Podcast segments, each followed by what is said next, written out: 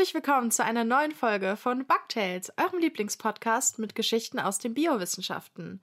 Ihr hört mir zu, Jasmin und meinem Kollegen Lorenz. Genau. Heute ist schon die 36. Folge und es wird romantisch, denn passend zur Jahreszeit reden wir über Frühlingsgefühle und Paarung und solche Sachen. Aber bevor wir jetzt mit den Geschichten anfangen, gibt's natürlich erst noch die News. Lorenz, fang du doch an. Was hast du uns mitgebracht? Meine erste News lautet: Königin bestimmt Getschirpe. Nacktmulle sind kooperative Wesen, die ihre Gemeinschaftsarbeit mittels eines Chirprufes koordinieren. Der Klang ist spezifisch innerhalb jeder Gemeinschaft und wird nicht etwa über das Erbgut festgelegt, sondern von der Königin höchst selbst. Uh.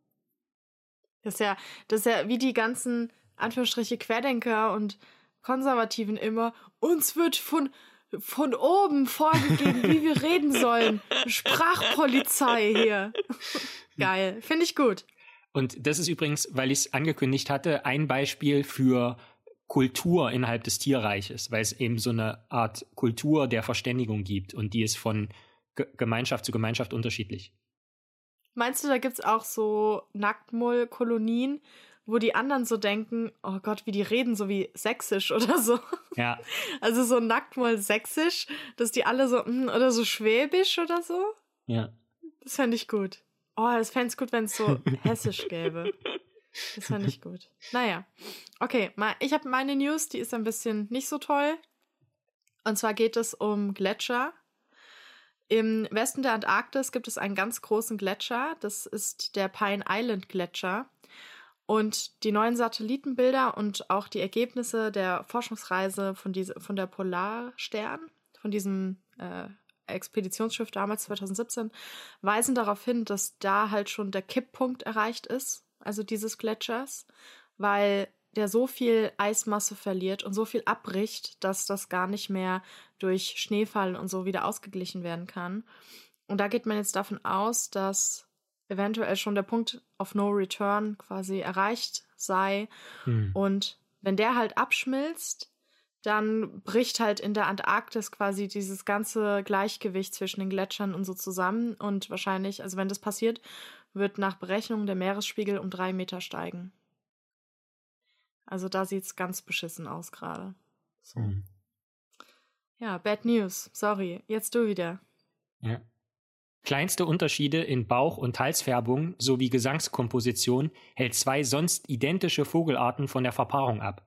Und zwar geht es um die Art Sporophylla iberensis und Sporophylla hyboxantha. Das sind im Englischen Cappuccino Seed Eaters, also Cappuccino Samenfresser. Ich habe keinen deutschen Namen gefunden zu denen. Das sind verschiedene Spezies, die aber erst kürzlich, also vor wenigen Millionen Jahren, sich separiert haben. Und zwar im selben Gebiet, ohne dass es da zu einer Aufspaltung kam, der Gestalt, wie man das vielleicht von den Darwin-Finken kennt, dass auf einmal irgendwie äh, die eine Art auf der einen Seite vom Gebirge nur noch vorkam, wo ganz andere Bedingungen geherrscht haben, man andere Samen fand zum Beispiel. Also auf der anderen Seite, nee, die waren die ganze Zeit im selben Gebiet, haben quasi nebeneinander her existiert, aber sind trotzdem zwei unterschiedliche Arten geworden, die einfach nicht mehr miteinander sich paaren wollten. Hm, kann, kann ich verstehen, teilweise. einfach keinen Bock mehr. Also, ja, ja, warum nicht? Wenn der eine nur noch so dämlich singt. Meine zweite News kommt eigentlich eher so aus deinem Bereich, deswegen dachte ich, dass du die vielleicht hast. Hast du es mitbekommen mit den Xenobots? Die mhm. haben aus Stammzellen von Fröschen, und zwar halt von Krallenfröschen, Xenopus levis, deswegen Xenobots, mhm. ähm, so eine Art Roboter gezüchtet. Das heißt, diese kleinen, das sind quasi Zellverbände, also Zellklümpchen. Mhm. Und die können sich auch bewegen, weil die so Zilien haben, also so Härchen. Und damit können die sich frei bewegen. Und das hat äh, ähm, das hat man an der Tufts University erfunden. Mhm. Und man hat halt vier Tage lang Krallenfrosch-Embryos wachsen lassen, also äh, Stammzellen vom Krallenfrosch-Embryos wachsen lassen. Und dann haben die sich so zu einem Gewebe aus Oberflächenzellen geordnet, also so, so einem Epithel. Und zehn Tage lang sind die aktiv und schwirren da so rum und äh, können rummalen. Oder rum, rummalen, genau. können rum, ja, wie soll man das nennen? Krabbeln passt ja nicht. Naja, rumhuschen. Rumhuschen. Ja. Und die haben auch ziemlich krasse Selbstheilungskräfte. Also die haben die dann voll gemein mit äh, so chirurgischen Instrumenten verletzt und dann haben die die quasi sofort wieder repariert. Und die wollen damit halt äh, die Forschung von Entwicklung von Zellverbänden vorantreiben und wollen auch untersuchen, welche Reize Zellen brauchen, um sich dann zum Beispiel zu größeren Einheiten zusammenschließen und möchte dann nach und nach, also das super Ziel von denen ist dann so Roboter aus biologischem Material zu bauen. Was natürlich, ähm, das ist wie bei dem Gehirn von dir, mit dem, ja. mit dem Petrischalen-Gehirn, wo man denkt, auch ethisch interessant, mhm. sag ich mal. Ja. Roboter aus, also organische Roboter. Wird ja schon bei mechanischen Robotern zum Teil schwierig. Hm. Ja. Naja, bin ich mal gespannt. Interessant. Vielen Dachte Dank. ich, dass du das erzählst. Ja. Nee, habe ich, äh, hab ich komplett verpasst. Äh, hätte ich sonst nicht mitgekriegt. Siehst du, dafür ist der Podcast da. Ja. so. Aber jetzt zu unseren Geschichten. Und zwar ist ja gerade, auch wenn es hier gerade schneit, während die Sonne scheint und äh, die Pflaumen blühen vor meinem Fenster, ähm, ist ja Frühling. Das heißt, sowohl bei Pflanzen als auch bei Tieren geht jetzt natürlich die Paarung los. Es wird also geflirtet, was das Zeug hält. Und auch bei Bäumen, also diese schönen Blüten und ähm, der Grund, warum so viele Menschen sich gerade gar nicht darüber freuen, und zwar die Heuschnupfenleute, ähm, das ist ja quasi Baumsperma, das jetzt gerade in der Luft herumschwebt, wo wir alle sagen, oh, schön. Und äh, dementsprechend, man sieht auch nach und nach immer mehr Bestäuber. Das heißt, da ist jetzt auch schon die nächste Generation da und da geht es auch so ein bisschen. Was denn? Lass deswegen so, Baumsperma. So habe ich das noch nie betrachtet, ja. ja. Es ist Baumsperma. Ja? Das heißt, Pollenallergie ist halt einfach Sperma in der Nase. Ist halt so. Ist halt auch unangenehm. Kann ich verstehen, dass dann Leute sagen, nee, und dann fangen die an zu weinen und kriegen eine ganz rote Nase, weil es auch ein bisschen übergriffig ist. Also, jetzt hier einfach überall Zeug verteilen. Finde ich auch ein bisschen unhöflich, ja. Also, naja. Aber jetzt wird sich auf jeden Fall gepaart wie nix. Und ähm, da das Thema Frühling und Paarung so ein romantisches Thema ist, werde ich hier auch mit ähm, einem für Romantik sehr bekannten Tier starten und ein bisschen über das Paarungs- und Aufzuchtverhalten sprechen. Und zwar über die Schmeißfliege.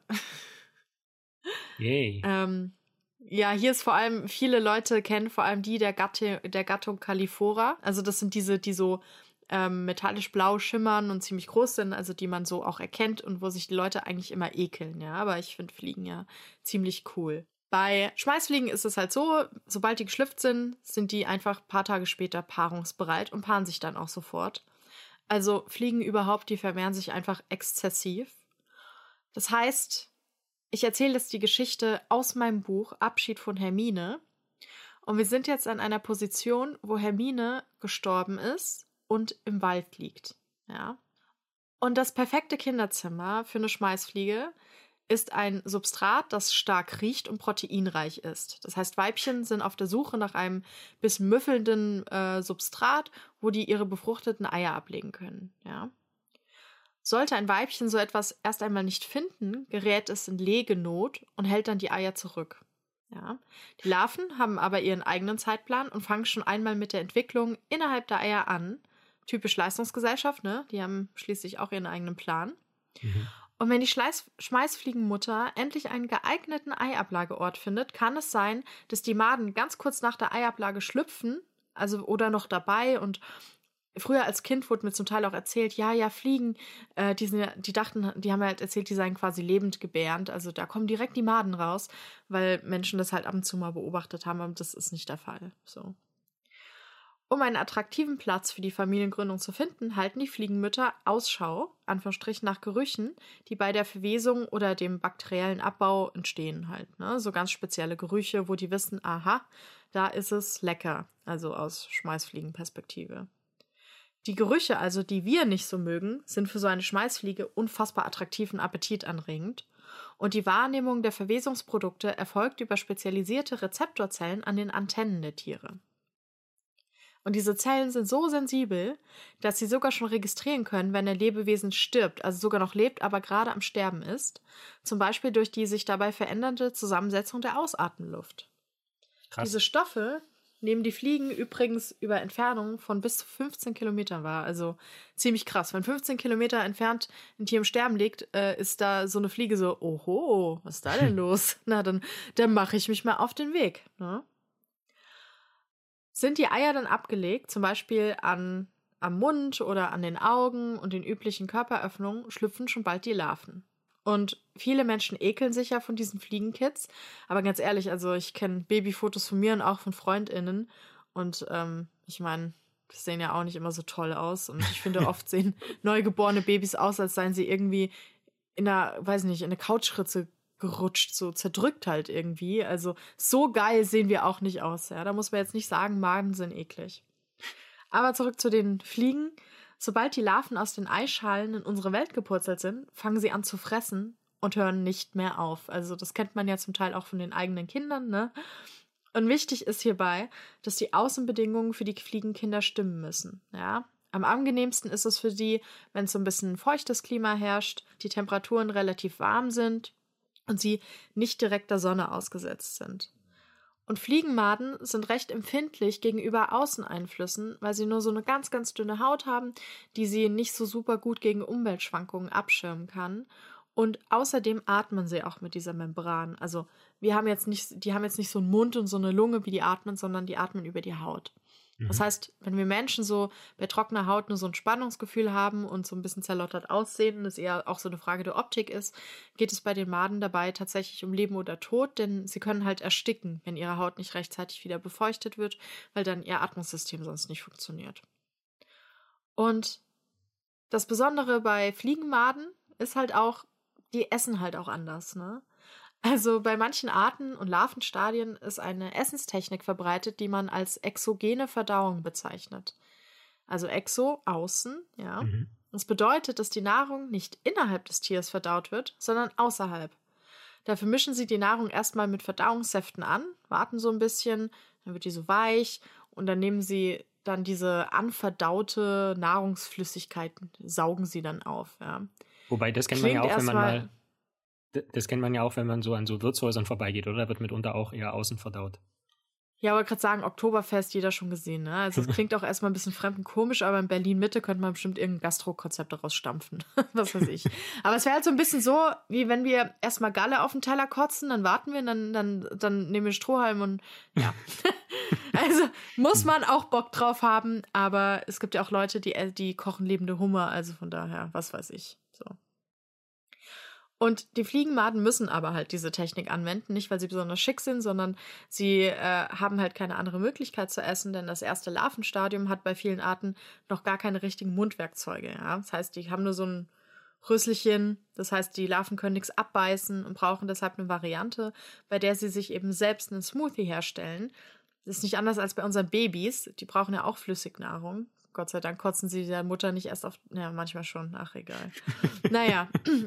Aber die kleinen Fliegenmaden haben halt niemanden, der ihnen ein Fläschchen macht, ja. Und Fliegenmaden sind von Anfang an halt auf sich allein gestellt und deswegen machen die das halt so. Auch stell dir mal vor, oh mein Gott, stell dir mal vor, so eine Fliegenmama macht so einer Made ein Fläschchen und dann hat die die so im Arm und so eine ganz, ganz, ganz kleine Flasche mit flüssiger Scheiße. mm.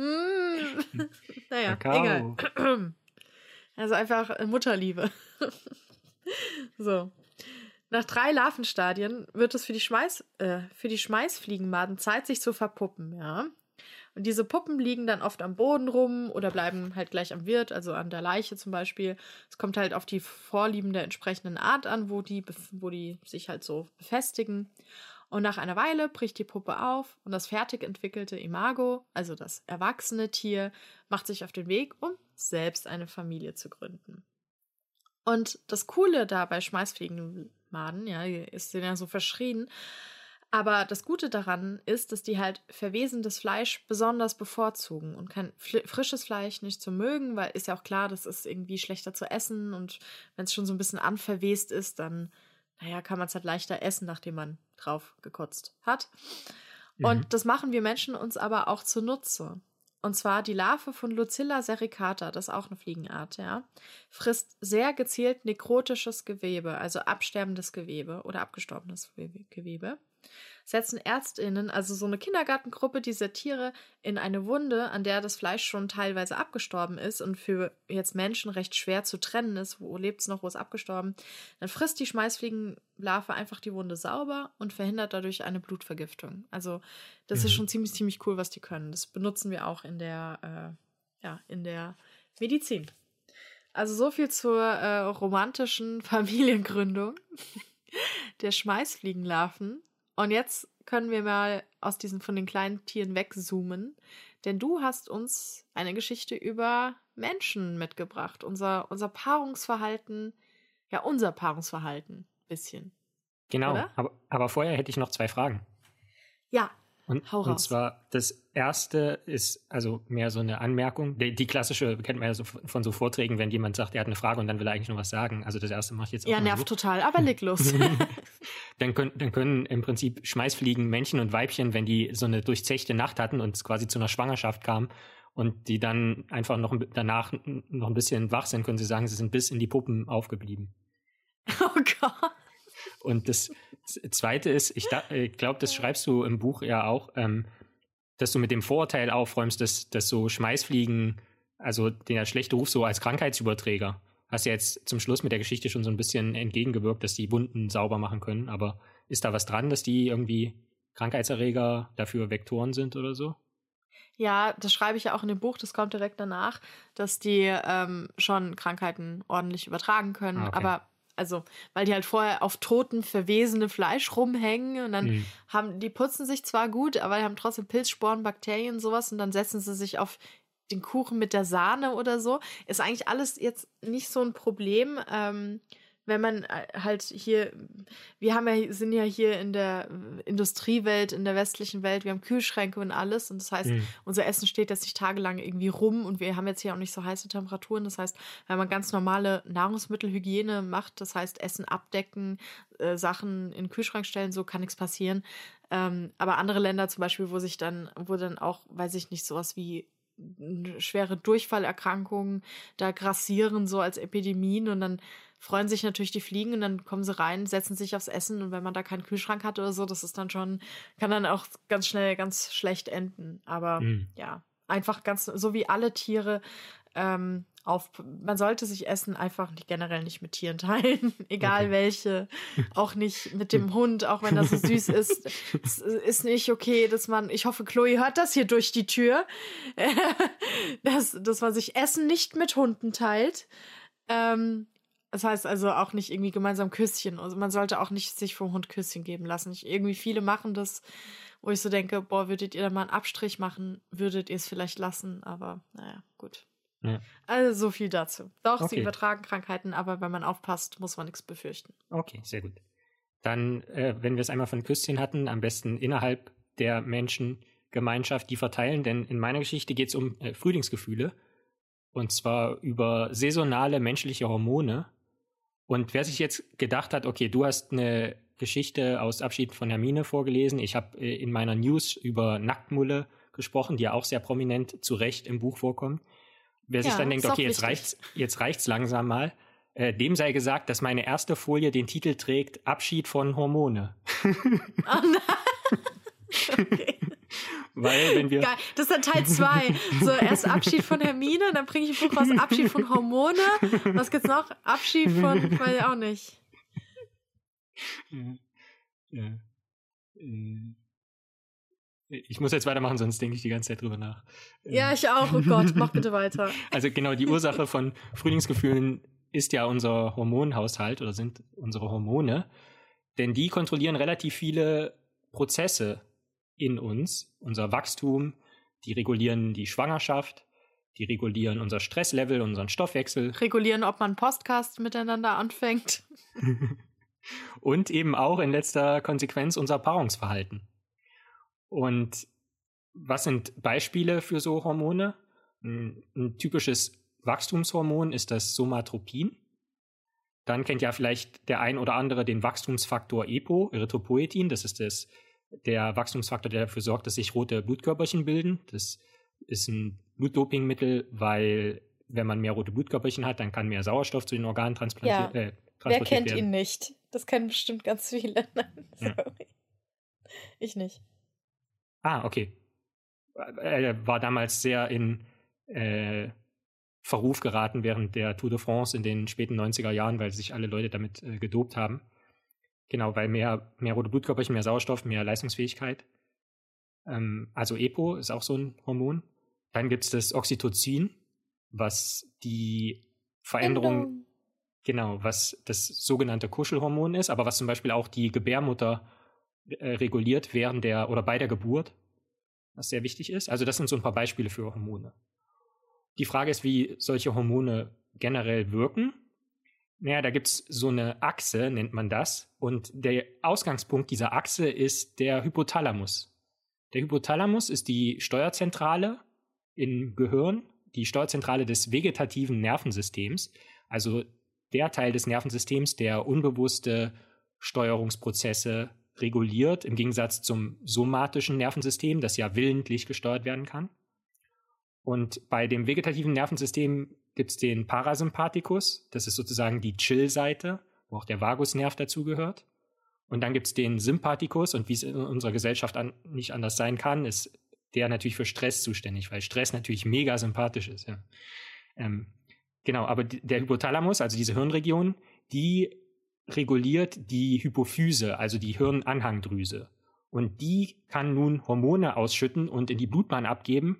Und über die Blutbahn können die Hormone dann zu den jeweiligen Organen im Körper transportiert werden und dort ihren letztendlichen Effekt auslösen.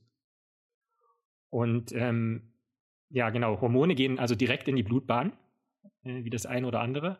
Und ähm, zum Beispiel das Stresshormon mit dem vielsagenden Namen Adrenocorticotropin. Nochmal, Adrenocorticotropin. Das wird von der Hypophyse, also von der Hirnanhangdrüse, ins Blut abgegeben und regt dann in der Niere, und zwar genauer im Nebennierenrindenmark, die Produktion von Corticoiden an. Und Corticoide, das ist eine Substanzklasse, zu der auch Cortisol gehört. Und das Cortisol-Level bestimmt zum Beispiel viele verschiedene physiologische Stellschrauben. Also zum Beispiel, dass wir, wenn wir gestresst sind, mehr Energie zur Verfügung haben. Das Ganze fun funktioniert natürlich nur auf Kosten, in dem Fall unseres Immunschutzes. Das heißt, wenn wir sehr gestresst sind, sind wir zwar leistungsfähig, aber können dann natürlich auch das nicht auf Dauer aufrechterhalten und können dann auch schneller krank werden. Und das Interessante ist jetzt, unabhängig von diesem Beispiel, sondern für Hormone generell gilt das, dass die Level der Hormone nachweisbar unterschiedlich sind in verschiedenen Jahreszeiten. Zumindest weiß man das bei Tieren. Bei Tieren äh, konnte man das relativ gut studieren. Also die kann man ja äh, zum Beispiel auch im Labor unter sehr kontrollierten Bedingungen halten. Das geht bei Menschen jetzt nicht so gut. Aber man weiß auch von freilebenden Tieren, dass Hormone saisonal sehr stark schwanken. Als Beispiel sei hier nur ein Vogelzug erwähnt. Ja, du hattest ja schon mal äh, beschrieben in einer anderen Folge, was es im Prinzip für ein krasser Aufwand ist, äh, wenn Vögel im Prinzip den halben Globus umrunden. Und da muss natürlich äh, entsprechend müssen Voraussetzungen geschaffen werden, physiologisch. Und das geht nur über massive Hormonausschüttungen, die aber dann wirklich nur passiert, wenn der Vogelzug ansteht und nicht in der Zeit, wenn eh irgendwie äh, vor Ort geblieben wird. Und bei Menschen gibt es für solche Untersuchungen bisher schlichtweg keine ausreichende Datengrundlage. Das heißt, bei Menschen weiß man noch nicht, man nimmt zwar an, dass Hormone auch jahreszeitlich schwanken, aber so richtig äh, gut messen konnte man das noch nicht.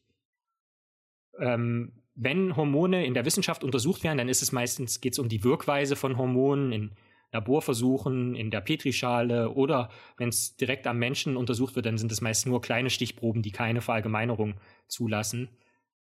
Und weil man ja nicht wissen kann, ob die Streubreite, die man jetzt beobachtet in solchen Versuchen über das Jahr verteilt, sich ändert. Und das hat sich jetzt aber geändert, denn es gibt eine israelische Kohorte, wo man Daten, Blutproben in der Summe von 46 Millionen Menschenjahren gesammelt hat. Also Bluttests von einer Anzahl von Menschen und Jahren, die sich insgesamt auf 46 Millionen summiert. Und wie geht das? Über Versicherungen. sei versichert, deine Daten sind sicher. ähm, die wurden ausgenutzt, in Anführungszeichen, von Avichai Tendler, äh, Amos Tanai und Uri Alon. Letzt beiden genannten sind äh, Professoren hier am Weizmann-Institut. Und Wollte die haben eine. sagen, Uri Alon kenne ich doch. Genau, äh, so. hatten wir auch ja. schon in anderen Folgen äh, angesprochen. Und die haben eine Arbeit veröffentlicht in PNAS, also den Proceedings of the National Academy of Science, am 2. Februar 2021 und haben sich eben jene Versicherungsdaten zu Nutzen gemacht. Und zwar von einer israelischen Gesundheits- oder Krankenversicherung, Klalit heißt die, da bin ich auch versichert, und haben da Daten auf Datenzugriff gehabt aus den Jahren von 2002 bis 2017. Und ähm, weil in Israel durch alle Gesellschaftsgruppen äh, hindurch Krankenversicherung Pflicht ist, sind die Daten sehr repräsentativ für die israelische Bevölkerung. Man hat allerdings im Vorhinein Menschen herausgenommen, die schwanger waren, die bekannte Vorerkrankungen hatten oder die Drogen konsumiert haben, die, was natürlich alles den, die Hormonschwankungen über das Jahr äh, verändern, logischerweise. Und man hat das Ganze bei Männern und bei Frauen separat sich angeschaut, und zwar in einem Alterskorridor zwischen 20 und 80 Jahren. Zunächst mal muss man sicherstellen, dass äh, diese Messungen, also diese Blutproben, die da analysiert wurden, dass es da keine Schwankungen innerhalb der Tageszeit gab. Das heißt, man hat erstmal geguckt, je nachdem, ob die jetzt früher oder später genommen wurden, hat das was an den Ergebnissen verändert. Und die Antwort da war nein.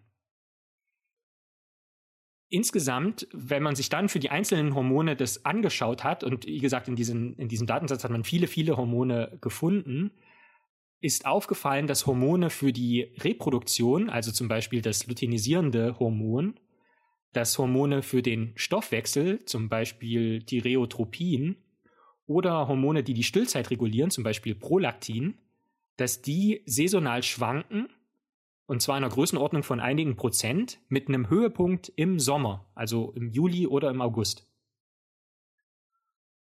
Und ähm, jetzt, um die weitere Daten zu verstehen, müssen wir zu einer meiner Lieblingspoker-Attacken kommen, nämlich der Kaskade.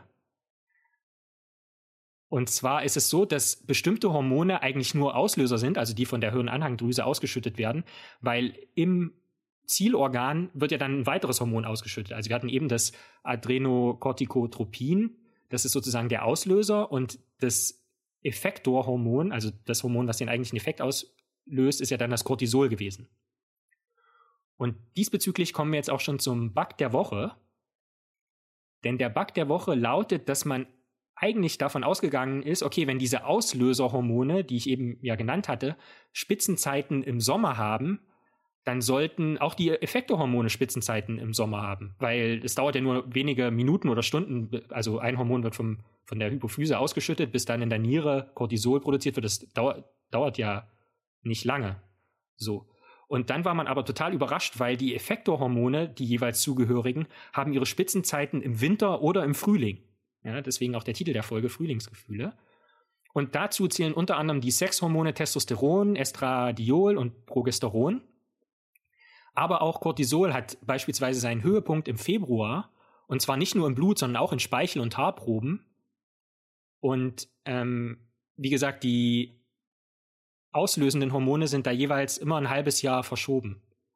Lustigerweise auch bei Cortisol, das hat auf unserer Halbkugel, auf der Nordhalbkugel, den Höhepunkt im Februar. Auf der Südhalbkugel ist es aber auch um sechs Monate verschoben. Also da quasi auch im, im wie sagt man, im meteorologischen Winter oder im kalendarischen Winter, auf jeden Fall im Winter. Und wieso, wieso? Weil man sich da schon so stresst, dass man bald rumbumsen kann?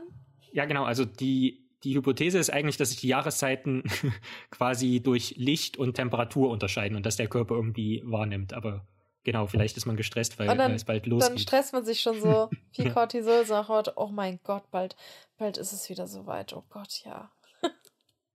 genau. Geil da, da wird noch ein weiteres konkretes Beispiel genannt, und zwar das Schilddrüsenhormon T3. Das ist auch wieder so ein Effektorhormon. Das ist am höchsten. So, so, T3, das ist nicht so cool wie das Schilddrüsenhormon T5, mit dem die ganzen Hippies in Urlaub fahren. so. Ja. Egal, verstehe versteh wir ja keiner. T, 5 ist äh, beim Bund war das ausgemustert, ich war T5.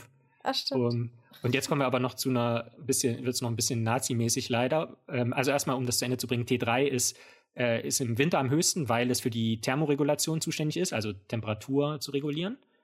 Die Vorstufe von T3 ist natürlich T4 und ähm, hat aber seine, äh, seinen Höhepunkt im Herbst. Also auch wieder diese Verschiebung, die nicht in der Größenordnung von Stunden ist, sondern wirklich von Monaten.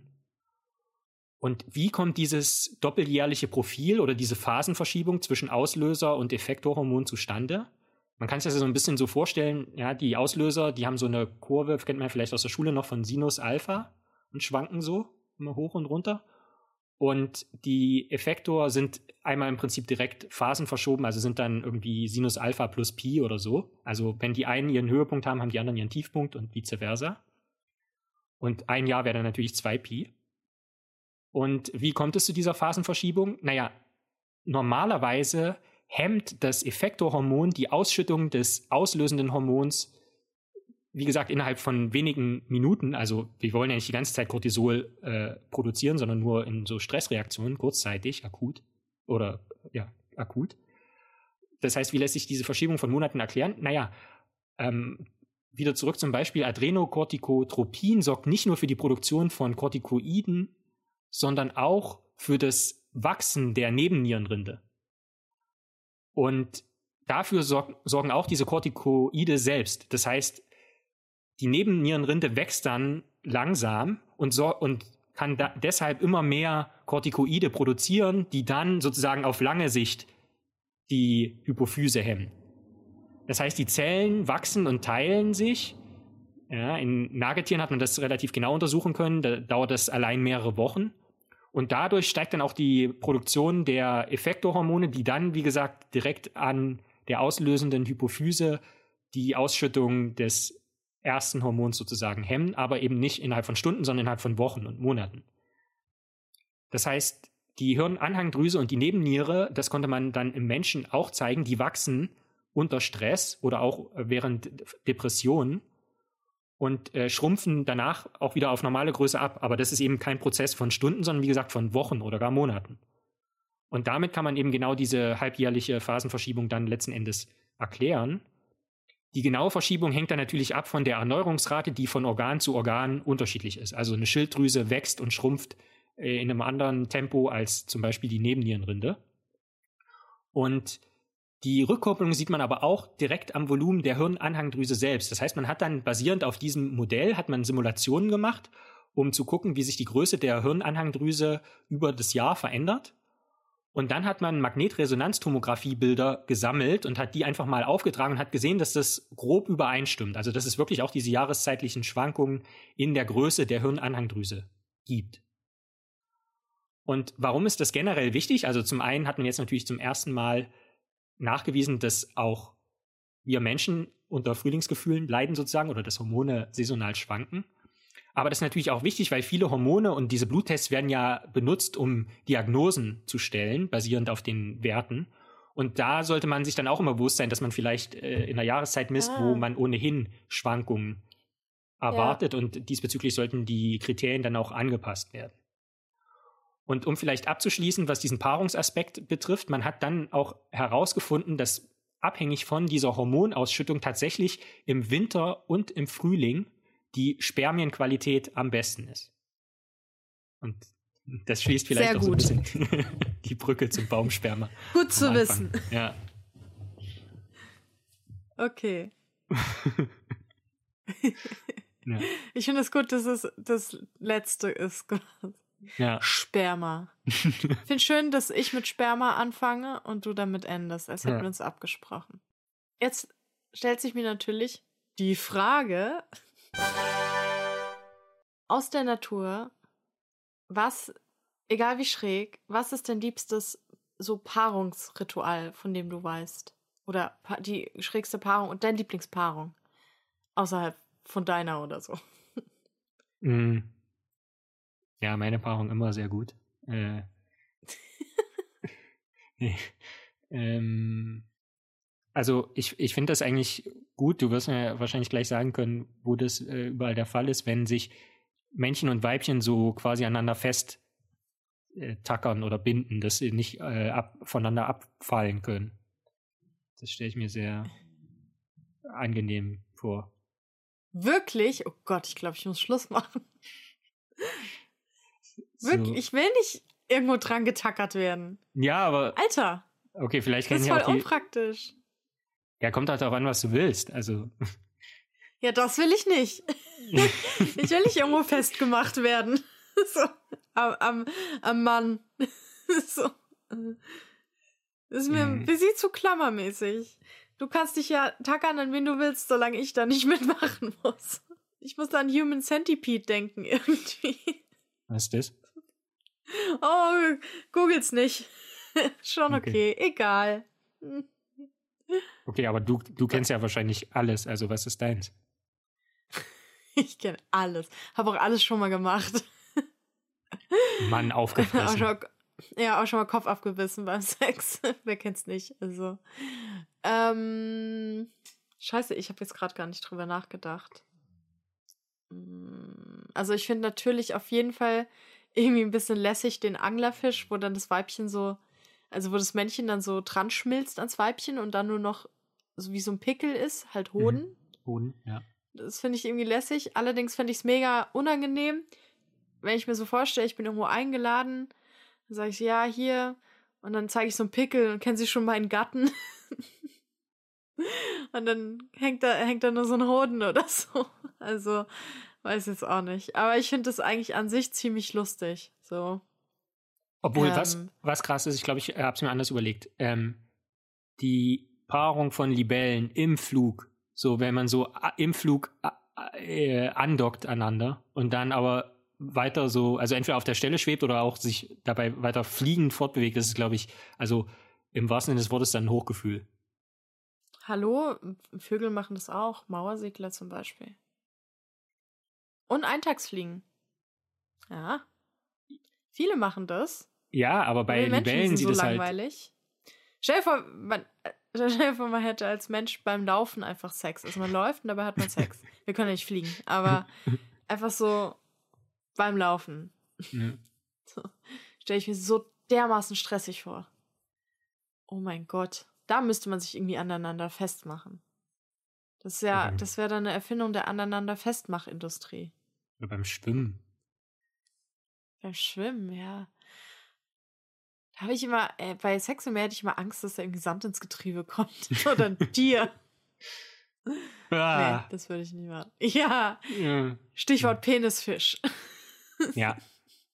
Ah. Ah, ja. Hm. Nee, also ich finde also Anglerfische irgendwie lustig. Mhm.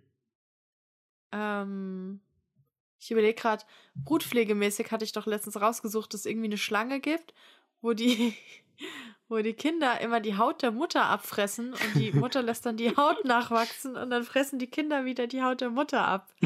Da denke ich mir auch so, ah, ja, Kinder kriegen so schön. Stell dir vor, bei Menschen, dann, dann kommen so deine Kinder und essen deine Haut ab und dann lässt du sie halt wieder nachwachsen, dann essen die wieder deine Haut ab. Ich meine, what the fuck? ja, alles für die Was Kinder. Für ein Scheiß. Ja. Hm. Oder aus der Tal des Todes Folge mit dem Rennkuckuck. Auch ein bisschen. Alles ein bisschen komisch. Mhm. Ja. Also ich finde, so wie es bei uns Menschen läuft, geht eigentlich. Ist schon ganz okay. Ja. Ehrlich gesagt. Also, ähm, weiß jetzt nicht, ob ich da so Bock auf die Alternativen hätte. Ja. Aber ich finde, aber es gibt so ein paar Sachen, wo ich denke, Spinnen, wo das Männchen da oft dann erst so einen Snack mitbringt muss, und während ja. die Spinne das isst, genau, ähm, dann paaren die sich. Also ich fände es schon gut, wenn mir jemand einen Burger oder so und dann könnte ich dabei den Burger essen, während ich mich paare. Also fände ich schon nicht schlecht. Oder so ein Snickers, einfach so eine kleine oder Milchshake, den ich dann dabei einfach immer ganze Zeit trinken und essen würde. Voll, finde ich voll nett. Oder so wie die Fische, die so schöne bunte Gärten bauen oder wie der Laubenvogel. Fände ich gut, wenn man mir erstmal ein Haus baut, bevor. Also, ich aber, finde, Lorenz, da kannst du dich mal ein bisschen mehr anstrengen. Aber wenn du dann, wenn du dann, ich habe mir schon Notizen gemacht, aber wenn, wenn du dann konditioniert wirst, so, äh, irgendwie für einen Snickers oder was, und dann gehst du irgendwann eines Okay. Tages ins Büro und einer und du siehst so einen Snickers auf dem Tisch und denkst so, oh oh. Oh Gott, ja. Ja, ich weiß nicht. Halten so ein schöner Veggie-Burger und ein Milchshake. Stell dir mal vor, so beim Sex und ich bin glücklich, hab meinen Veggie-Burger, meinen Milchshake, wie die Spinne. So, ja. Ah, das ist doch okay. Ja, sowas finde ich gut. Also, Mhm. ja, aber Bäume, Bäume finde ich da zum Beispiel ein bisschen aufdringlich, was Paarungsrituale angeht. Echt, also ist ja schön, dass die, ich finde es unfair, dass dann alle mitmachen müssen, ja, nur weil die da irgendwie rumbumsen. Weil Kati Kirsche irgendwie von Egon Kirsche geil gefunden wird und dann ballert der da, also wirklich, ist echt, ich finde, ja, es würde auch anders gehen, ja, also, Hm. hm. ja, hier auch, hier direkt an meinem Fenster, direkt an meinem Fenster blüht die Zwetschge, wirklich so schamlos. Sie ist komplett nackt, ja, sie ist komplett nackt. Sie hat kein einziges Blatt, ja, Und ballert hier Sperma raus, das ist, Ja. geht echt gar nicht. Ich sehe schon, Ekelhaft. Baumsperma macht die Klammer um diese Folge. Ja, toll.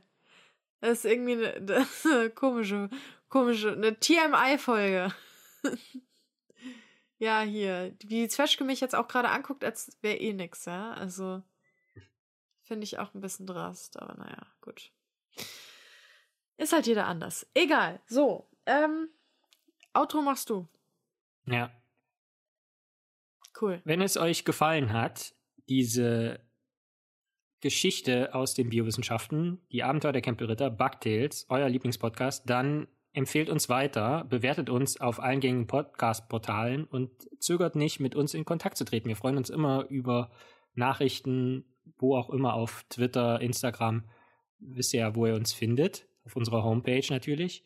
Und wir würden uns freuen, wenn ihr uns auch in zwei Wochen wieder zuhört. Und bis dahin sagen wir, macht's gut. Ciao.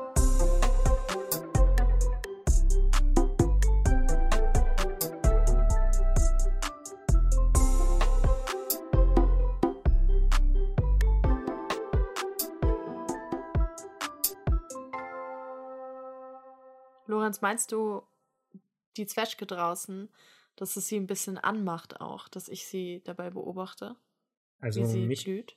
mich würde es anmachen. Ich glaube, ich glaube, das ist so ein bisschen so, ja.